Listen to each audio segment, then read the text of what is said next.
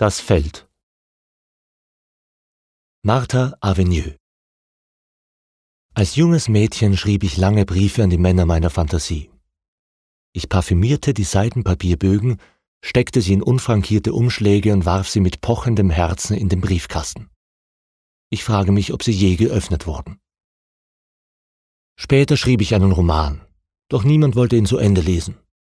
Ich verbrannte den Blätterstapel weit draußen in den Feldern. Als er fast zur Gänze verbrannt war, stieß der Wind in die Asche, und ich stand in einem Gestöber flatternder Schatten wie in einem Schwarm zarter schwarzer Schmetterlinge. Ich war nicht wie die anderen Mädchen meines Alters. Mir fehlte ihr Hang zur Fröhlichkeit, und manchmal verzweifelte ich an meinen Träumen. Ich fühlte mich falsch in meinem Körper, mit den dünnen Armen und dem viel zu langen Hals. So falsch wie in dieser Stadt, mit ihren holprigen Straßen und dem modrigen Geruch, der im Sommer aus den Kellerfenstern ins Freie drang. Nachts lag ich bei offenem Fenster im Bett, ein Kissen fest umschlungen an meine Brust gepresst und sehnte mich nach Freiheit und Licht. Die Mädchenjahre vergingen, und ich hatte genug davon, Fantasien hinterher zu träumen.